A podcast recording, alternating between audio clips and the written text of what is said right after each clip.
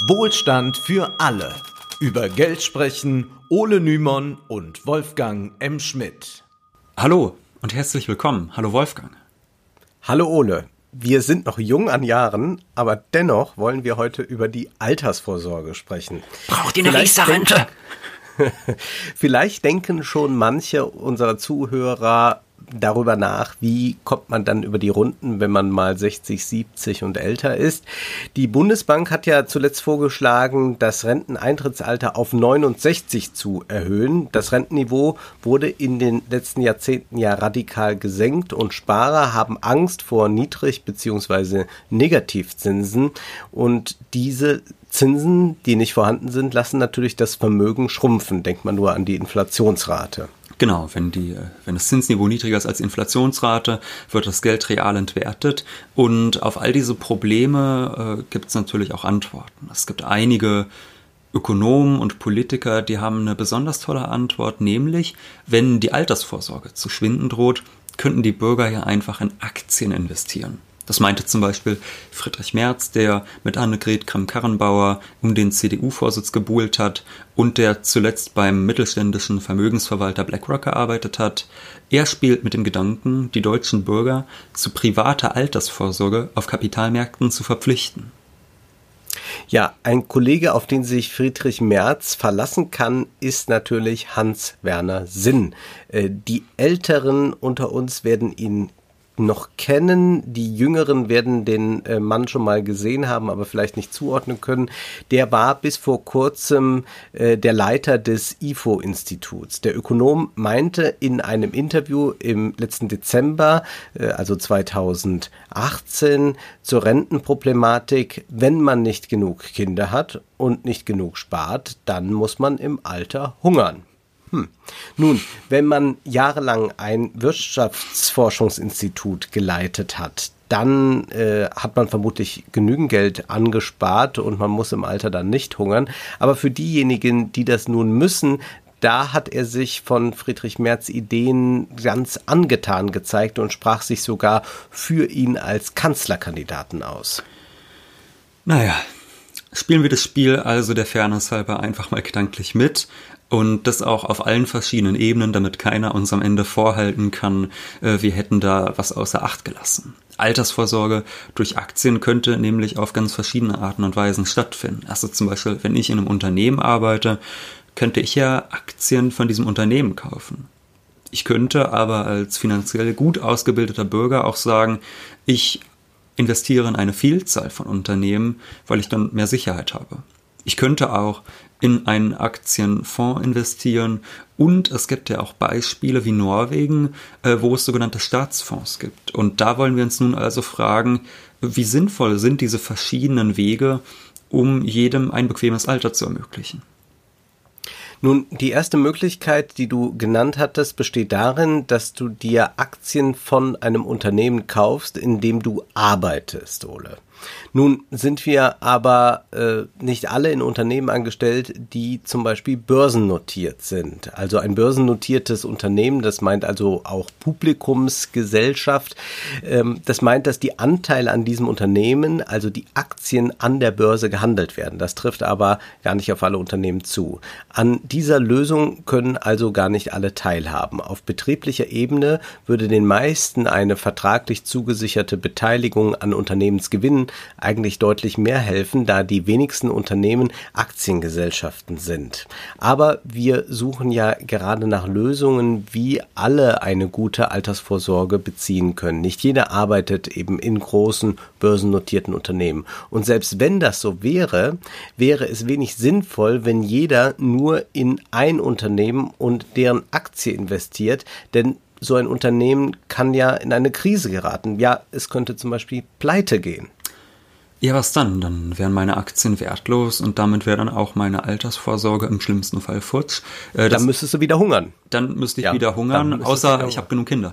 Ähm, ja. das Alter würde also weiterhin zur Altersfalle ähm, werden. Und das ist natürlich schade, weil wir eigentlich am liebsten eine ganz einfache Antwort gegeben hätten. Einfach eine 5-Minuten-Folge und die Rentenproblematik wäre gelöst. Das wäre doch eine prima Sache, Wolfgang. Aber wir sehen leider, das klappt nicht. Also müssen wir uns als nächstes die Frage stellen, gut, was passiert denn, wenn ich in verschiedene Aktien von verschiedenen Unternehmen investiere? Ich habe Angst, dass mein Unternehmen pleite geht und von daher möchte ich mein Risiko streuen, meine Investitionen streuen, weil ich so ein gewiefter Anleger bin.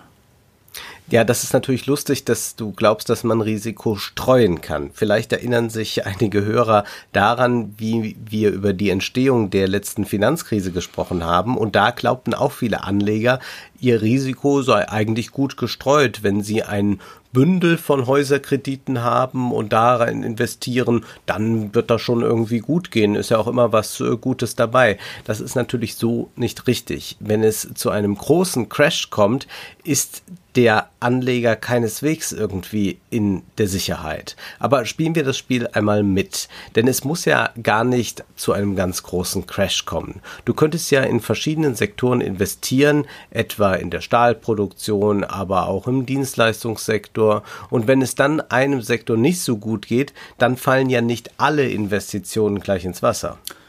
Wir stellen uns also vor, ich möchte jetzt gestreut investieren der Einfachkeit halber gehen wir davon aus, dass ich nur in Deutschland investiere.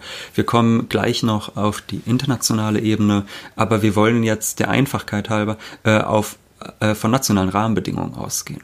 Also ich investiere in Aktien verschiedenster deutscher Unternehmen, aber was passiert dann eigentlich? Wie, wie funktioniert das, dass ein Unternehmen Aktiengewinne ausschüttet? Nun, das läuft folgendermaßen. Ein Unternehmen erzielt Gewinne und bei der Hauptversammlung wird dann entschieden, wie viel Geld von den Gewinnen des Unternehmens überhaupt an die Aktionäre ausgeschüttet wird. Denn natürlich wird nicht alles, was das Unternehmen an Gewinn einfährt, ähm, an die Aktionäre gegeben. Es muss ja auch Kapital reinvestiert werden, weil ansonsten irgendwann der Laden nicht mehr läuft und dann kommt auch gar nichts mehr rein. Das ist Obwohl wir ja schon gesehen haben mit den Reinvestitionen. Ja passiert auch nicht immer, ja. Genau. Also da gibt's auch dann noch Steuererleichterungen obendrauf und trotzdem investiert wird häufig zu wenig. Genau, aus unserer Folge über Steuersenkung kennen wir genau dieses Problem ja eigentlich schon. Da war ja die Argumentation, wir sind die Unternehmenssteuern, dann wird viel mehr investiert. Aber tatsächlich haben wir gesehen, in Wirklichkeit wird seitdem weniger investiert, obwohl die äh, Unternehmenssteuern in den letzten Jahrzehnten sich quasi halbiert haben in Deutschland. Dagegen wird immer mehr an Aktionäre ausgezahlt. Und das wäre für mich dann ja eigentlich gut, Wolfgang, denn ich habe fleißig investiert, ich habe äh, meine, meine Aktieninvestments gestreut und die Dividende wird dann nicht schlecht sein. Ja, Ole, das klingt alles gut, aber so ein paar offene Fragen sind ja dennoch dann da. Eine Altersvorsorge soll ja eigentlich allen einen würdevollen Altersabend sichern. Ähm, auch auf diese Weise gleicht das Ganze ja immer noch einer ziemlich großen Zockerrunde. Die wenigsten wissen, wie man eigentlich klug investieren sollte. Also sie müssen sich auf irgendjemanden verlassen. Und ehrlich gesagt, ist ja auch von niemandem zu erwarten, dass er jetzt sich wirklich mit dem Aktienmarkt so tief beschäftigt, solche großen Analysen vornimmt, dass er wirklich ganz eigenständig investieren kann. Ja, das ist ja nun mal auch ein Beruf. Da kann man nicht einfach sagen, ja, das kann jetzt jeder mal machen. Also muss man sich auf Berater verlassen und die verlassen sich auch dann bei der hiesigen Bank wieder auf andere Berater und da kann sehr schnell dann so ein merkwürdiges Schneeballprinzip in Gang kommen. Man hat sich da auf ein paar Berater Berater verlassen und dann äh, nimmt da eine Lawine ihren Lauf. Ähm, auch ändert es ja nichts daran, dass Menschen mit niedrigem Einkommen weniger in Aktien investieren können als Menschen mit einem hohen Einkommen, weshalb eine Wohlstandsmehrung der ärmeren Bevölkerungsschichten durch Aktienkäufe eigentlich vollkommen unwahrscheinlich erscheint. Und da kommt noch etwas anderes hinzu wir haben, ich habe ja eben angesprochen, wie dieser Mechanismus funktioniert, also wann wird überhaupt eine Dividende ausgeschüttet. Das liegt daran, dass die Unternehmen wirtschaftlichen Erfolg haben. Und eigentlich ist es ja gar nicht anders als bei unseren Rentenkassen. Denn auch in die Rentenkassen fließt ja nur Geld, wenn Unternehmen Mitarbeiter anstellen und entlohnen, also auf gut Deutsch, wenn diese Unternehmen dann auch Gewinne zu erwarten haben. Also könnte man ja durchaus ketzerisch die Frage stellen, wo ist jetzt eigentlich genau der Unterschied bei diesen beiden Formen ähm, der, der, äh, des Geldflusses? Wieso können nicht alle am wirtschaftlichen Wachstum, am wirtschaftlichen Erfolg dieser Unternehmen teilhaben? Warum sollen nur diejenigen daran teilhaben, die die richtigen Aktien gekauft haben? Man könnte ja zum Beispiel sagen, wir äh, könnten die Rentenversicherungsbeiträge für Arbeitgeber erhöhen. Ähm, nur wäre dann die Konsequenz, dass die armen Unternehmen ihren notleidenden Aktionären ein bisschen weniger auszahlen könnten. Aber ganz ehrlich gesagt, also nach den riesigen Steuererleichterungen der letzten Jahrzehnte äh, könnte man das, glaube ich, den deutschen Unternehmen durchaus zumuten. Und dann kommt noch ein weiteres Problem hinzu, Wolfgang, wenn wir uns fragen, können alle durch Aktieninvestments reicher werden? Es ist ja nun mal so, dass es nicht unendlich viele Aktien gibt. Aktien sind begrenzt. Also ist es gar nicht möglich, dass alle sich von den großen, erfolgreichen Unternehmen wirklich genügend Aktien erwerben können. In Wirklichkeit wird es so laufen, dass ein Großteil der Aktien immer noch bei den sehr Reichen bleiben wird und es wird nicht allzu häufig stattfinden, dass Lieschen Müller sich massenhaft BMW-Aktien kaufen wird, selbst wenn sie finanziell könnte beziehungsweise sie müsste dann Anteile an diesen Aktien wiederum erwerben, weil vielleicht auch eine Aktie viel zu teuer geworden ist, mhm. als dass man da einfach mal so einsteigen kann. Wenn man mal die Amazon-Aktie nimmt, dann kostet die alleine schon 1600 Euro und wenn die nicht gesplittet werden sollte und das geht noch weiter so hoch, dann wird es natürlich auch irgendwann schwierig und dann greifen natürlich eher die Fonds, in die man da irgendwie investieren soll. Ähm, das Einzige ist aber, ähm, was man doch fragen könnte, wie wird dann noch ein Risiko minimiert werden. Ähm, welches Risiko minimiert man da eigentlich? Äh, nämlich man minimiert ein Risiko, dass ähm, man nicht mehr auf der staatlichen Seite haben will, sondern das Individuum soll eigentlich jetzt ein Risiko tragen. Also der Staat will nicht mehr gewährleisten, dass es Renten gibt, aber das Individuum soll selbst dafür sorgen, äh, mit entsprechenden Investitionen, dass das mit der Rente schon geht. Und wenn es dann nicht kommt, dann hat das Individuum halt Pech gehabt, aber der Staat ist nicht dafür verantwortlich. Ähm, wir können noch zahlreiche Gründe finden, warum also auch dieser Weg des Aktieninvestments nicht zufriedenstellend ist, wenn wir allen Bürgern einen ruhigen Lebensabend ohne existenzielle Nöte gönnen wollen. Zudem waren wir äh, schon, haben wir schon ein Risiko angesprochen, nämlich wer im Alter Geld äh, braucht, der braucht es, der kann auch nicht warten. Wenn man jetzt sehr vermögend ist, dann kann man sagen, na ja, ich äh, warte mal ab, die äh, nächste Krise, äh, hier die oder die gerade die Krise, die ist jetzt gerade so im Durchlauf und irgendwann geht es wieder besser. Aber wer im Alter Geld braucht, zum Beispiel für ähm, eine neue Einrichtung im Haus, weil man plötzlich pflegebedürftig ist oder so. Derjenige kann nicht warten. Der muss zum Beispiel die Aktien dann verkaufen, wenn sie gerade auf einem hm. Tiefstand sind. Genau, wir können uns das ja einfach mal vorstellen. Was wäre, wenn es so eine Krise wie vor zehn Jahren gibt? Äh, was, wenn die Kurse, egal wie äh, klug man seine Investition gestreut hat über eine Palette verschiedenster Unternehmen, was ist, wenn diese Kurse einbrechen, weil es einen großen Crash gab? Es äh, gibt diesen Ausspruch des berühmten Börsengurus André Costolani und der riet, kaufen Sie Aktien, nehmen Sie Schlaftabletten und schauen Sie die Papiere nicht mehr an. Nach vielen Jahren werden Sie sehen, Sie sind reich. Ganz so eine einfach. Schöne Vorstellung. Das ist eine schöne Vorstellung. Man sagt ja auch gerne, man lässt sein Geld für sich arbeiten. So als ja. würde das Geld arbeiten gehen. In Wirklichkeit ja. lässt man ja andere Menschen für sich arbeiten und eignet sich dann durch seine Aktien quasi diesen Reichtum an. Aber wir können ja einfach mal annehmen, dass diese Aussage von Costolani stimmen würde, dass wir uns schlafen legen und ähm, dann würden wir irgendwann aufwachen wieder und dann wäre dann das Geld da. Ähm, das, das können wir ja einfach mal sagen, okay, selbst wenn das stimmt, ist es ja so, dass man im Alter eben nicht so lange warten kann. Also wenn jetzt gerade die Krise ist und jetzt gehe ich gerade in die Rente, dann kann ich nicht sagen, ach, in zehn Jahren, da haben sich die Aktienkurse wieder beruhigt dann ist man vielleicht tot, ja. Also man muss es so drastisch sagen, ja. wie es ist. Wenn man recht jung ist und auch ohnehin liquide ist und sagt, na ja, ich habe da jetzt 100.000 auf der hohen Kante und damit spiele ich und das macht mir auch nichts, wenn ich da in den nächsten zehn Jahren nicht dran kann, weil ich weiß, in 15 Jahren da äh, hat sich dann doch noch mehr daraus entwickelt. Dann kann man sich auch bei einer Krise entspannt zurücklehnen oder eben die Schlaftablette nehmen und warten, bis irgendwann die Aktienkurse wieder steigen. Aber für Rentner kann diese Krise dann wirklich eine existenzielle Lebenskrise werden. Aber wir belassen es dabei und springen weiter in eine andere Möglichkeit. Denn es gibt ja eine Form des Investments, in der, bei der alle Einwohner eines Landes doch äh, äh, profitieren können. In Norwegen gibt es zum Beispiel einen Staatsfonds, der ein Leuchtturmprojekt für alle Liberalen darstellt. Ja, das ist häufig so, wenn man mit Liberalen spricht und man deutet an, dass es sein könnte, dass Aktien als Altersvorsorge vielleicht nicht so eine tolle Idee sind, dann zeigen sie gerne gehen Norden nach Norwegen. Äh, dort sieht es so aus, dass es einen Staatsfonds gibt. Äh, das muss man sich folgendermaßen vorstellen. Norwegen ist ein sehr erdölreiches Land ähm, mit unglaublich wenigen Einwohnern. Also knappe 5,3 Millionen Bürger gibt es in Norwegen. Ähm, das ist noch nicht mal die anderthalbfache Bevölkerung Berlins. Und nun gibt es in Norwegen also riesige Erdölvorkommen, gekoppelt mit einer ganz kleinen Bevölkerung und die Regierung hat dann einen tollen Plan angewandt und zwar sie nehmen einen ordentlichen Teil der internationalen Erdöleinnahmen und der wird dann angewandt, um im Ausland zu investieren. Dadurch wächst der norwegische Staatsfonds immer weiter, der wird immer größer. Das ist wie ein gigantischer Geldspeicher. Also man kann sich wirklich ein bisschen vorstellen wie bei Dagobert Duck. Und ähm, so kann dann zum Beispiel den Bürgern eine Mindestrente finanziert werden. Ja, Ole, aber das ist doch dann auch die Lösung. Auf nach Norwegen oder norwegische Verhältnisse hier endlich bald in Deutschland. Ja, Erdöl für alle könnte man sagen, statt Wohlstand für ja. alle. Du hast völlig recht, Wolfgang, das ist überall umsetzbar, genauso.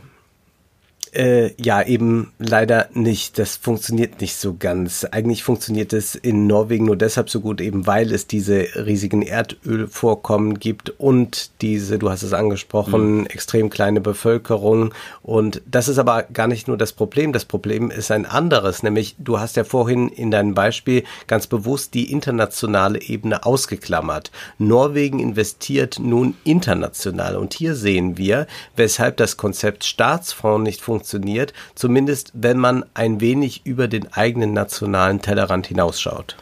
Wenn man sich die Unternehmen ansieht, in die der norwegische Staatsfonds investiert, dann kann man durchaus sagen, dass dieser Staatsfonds vor allem auf Kosten der Armen und Ausgebeuteten dieser Welt immer größer wird. Einige der Unternehmen, die den größten Anteil am Staatsfonds ausmachen, sind zum Beispiel mittelständische Unternehmen wie Apple, Amazon, Microsoft, äh, die Arbeitsbedingungen. Mittelständisch ist schön, ja. ja. ja. Äh, und die sind dann nicht aus Norwegen, ne, die Unternehmen, nee, soweit ich weiß. Nee, soweit nee. ich weiß nicht. Aber vielleicht, äh, Amazon gibt's ja zumindest in Norwegen. Also ein bisschen was wird dann auch in Norwegen wieder produziert.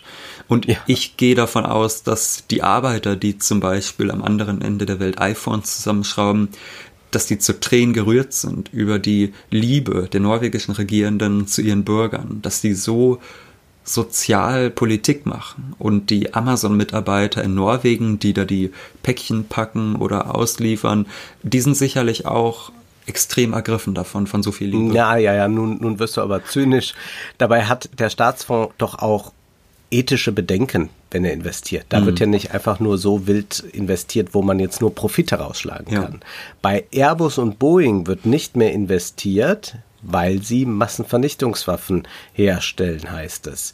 Und Walmart ist auch tabu, weil es da Verletzungen von Arbeitnehmerrechten gibt. Oder das muss also die Zukunft sein. Wir haben hier eigentlich ein ganz ethisches mhm. Investieren mhm. und so wird die ganze Welt reicher und besser und stell dir vor, der Staatsfonds würde nicht mehr in Apple investieren, dann würden viele Arbeiter in den Apple-Fabriken ja arbeitslos werden und das können wir doch auch nicht wollen. Jetzt wirst du aber zynisch, Wolfgang, so als ob die jetzt äh, gleich verhungern würden, nur weil Apple nicht mehr so lieb ist, ihnen Arbeit zu geben. Aber ich glaube. Bitte beutet uns aus. Bitte beutet ja. uns aus, ja. Ähm, Gibt es wahrscheinlich bald Reportagen noch im Spiegel drüber. Ja so schlecht geht es den Apple-Arbeitern, die bald ihren äh, Job zu verlieren drohen. Nein, Spaß beiseite. Ich glaube, unsere Zuhörer verstehen langsam den Punkt. Ähm, der norwegische Staatsfonds funktioniert eben aufgrund der Ausnahmesituation, aufgrund der demografischen Ausnahmesituation und des Erdölreichtums des Landes und weil der Fonds in Unternehmen investiert, die vielleicht keine Massenvernichtungswaffen herstellen, sich ansonsten aber auch nicht großartig um Menschenrechte kümmern.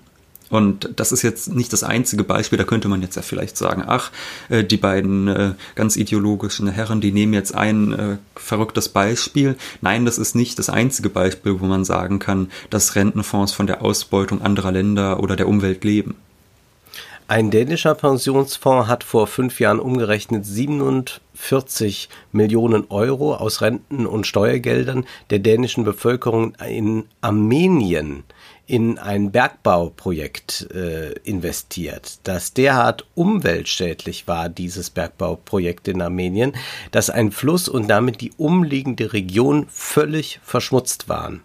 100 Hektar Wald wurden gefällt. Die enteigneten Landwirte klagten vor dem Europäischen Gerichtshof für Menschenrechte, der ihnen dann im Februar 2019 tatsächlich Recht gab. Aufgrund der Rechtsstreitigkeiten und der öffentlichen Kritik hat sich der Pensionsfonds dann zurückgezogen, aber davon können sich die Geschädigten nun jetzt auch nichts mehr kaufen. Wir sehen also, dass Aktien für die Bürger wenig sinnvoll sind als Altersvorsorge. Und wir müssen uns auch klar machen, welche Idee eigentlich hinter diesem Konzept steckt. Die Idee dahinter ist, und deshalb sind auch die Neoliberalen so darauf erpicht, auf dieses Konzept, dass jeder für sich verantwortlich sein soll, dass es kein, äh, keine kollektive Verantwortung gegenüber dem Individuum mehr gibt. Und dann kann sich der Staat zurückziehen aus der Altersvorsorge. Und so wird die Rente dann zum Risikoinvestment. Dieser Trend, das ist klar, kann nicht fortgesetzt werden. Die Experimente der privaten Altersvorsorge, die auch in Deutschland unter Gerhard Schröder Einzug gefunden haben, müssen gestoppt werden. Das Problem, dass die Demografie in Deutschland ungünstig ist, besteht ja weiterhin. Das ist der einzige Punkt, an dem die Neoliberalen vollkommen recht haben. Man kann nicht da die Augen verschließen und äh, so wie Norbert Blüm immer sagen, die Rente ist sicher. Äh, so einfach ist es nun nicht. Statistisch gesehen gibt es in Deutschland zu wenige junge Menschen auf zu viele Rentner. Aber die Antwort darauf kann ja nicht sein, dass man jetzt sich so an einen Rentenroulette-Tisch sitzt und ähm, mal guckt, wer gewinnt, wer verliert. Und was ist dann mit denen, die verloren haben? Ich finde, wir sollten Rentenroulette zum Unwort des Jahres machen, Wolfgang. Das ist ein wunderschöner Begriff. Ähm, aber jetzt wollen wir noch mal ein bisschen boshaft sein und einfach mal fragen, ist es nicht so, dass anstelle der Frage, brauchen mehr Bürger Aktien, viel grundlegendere Fragen gestellt werden sollten, nämlich braucht überhaupt irgendjemand Aktien? Ich habe ja vorhin schon gesagt, der Erwerb einer Aktie stellt letztlich ein Anrecht darauf dar, Geld zu bekommen, für das man nichts geleistet hat. Da werden jetzt sicherlich wieder viele aufspringen und sagen, wieder hat, da wurde nichts für geleistet. Man muss ja erst äh, sein Geld verdienen gehen, bevor man es in Aktien investieren kann. Naja gut, da muss man aber auch ehrlich sagen, Reichtum wird kaum selbst verdient. Im Regelfall wird Reichtum vererbt. Äh, der, das ist tatsächlich so. Also der meiste Reichtum in Deutschland, der entspringt nicht unternehmerischem Erfolg, der entspringt nicht der eigenen Arbeit, sondern der wird tatsächlich mittlerweile vererbt. Und von daher könnte man wirklich fragen, ist es noch so, dass sich Leistung, wie man so gerne sagt, lohnt? Und brauchen wir diese Struktur überhaupt noch, dass es sowas wie Aktiengesellschaften gibt? Wären nicht zum Beispiel auch Genossenschaften anstelle dessen ein, äh, eine Art und Weise, wie man Unternehmen strukturieren könnte in Zukunft, die für uns alle besser wären? Das sind legitime Fragen und wir, glaube ich, werden die nochmal aufgreifen. Auch die Frage, wofür sind eigentlich Aktien da? Denn Aktien haben natürlich auch mal einen Sinn gehabt und hin und wieder haben sie den auch noch, weil sie Investitionen möglich machen für Unternehmen, die ganz stark und schnell wachsen müssen und die nicht äh, auf der Bank äh, Riesenkredite bekommen können. Also da besteht auch ein großes Potenzial drin und das ist aber tatsächlich an den äh, aktuellen Finanzmärkten immer weniger eigentlich das Kerngeschäft, muss man sagen. Also eine provokante, aber legitime Frage. Die Renten, Nun aber. Die, ja? kurzer Einwurf noch. Tatsächlich ja. ist es ja auch so, dass die Aktienmärkte einen sehr geringen Anteil der Finanzmärkte ausmachen mittlerweile. Also ein Großteil ja. dessen, was da gehandelt wird, äh, das sind ja die sogenannten Rentenmärkte. Also wo, wenn man so will, Schulden gehandelt werden, Kredite und so weiter und so fort. Und auch darauf kommen wir bestimmt nochmal zu sprechen. Auch wenn die Rente noch äh, in weiter Ferne liegt, ist es, glaube ich, ein sehr wichtiges Thema, denn es wird jetzt gerade die Politik gemacht, die wir dann am eigenen Leib in 20, 30, 40 Jahren erfahren werden. Und äh, wir haben das immer wieder erlebt. Das ist erstmal irgendwo ein Damm gebrochen, dann wird das auch selten rückgängig ja. gemacht. Nun ist aber erst einmal Schluss, denn wir wissen ja, Zeit ist Geld. Prosit. Das war Wohlstand für alle. Ihr könnt uns finanziell unterstützen über paypal.me-ole und Wolfgang oder über die in der Beschreibung angegebene Bankverbindung. Herzlichen Dank.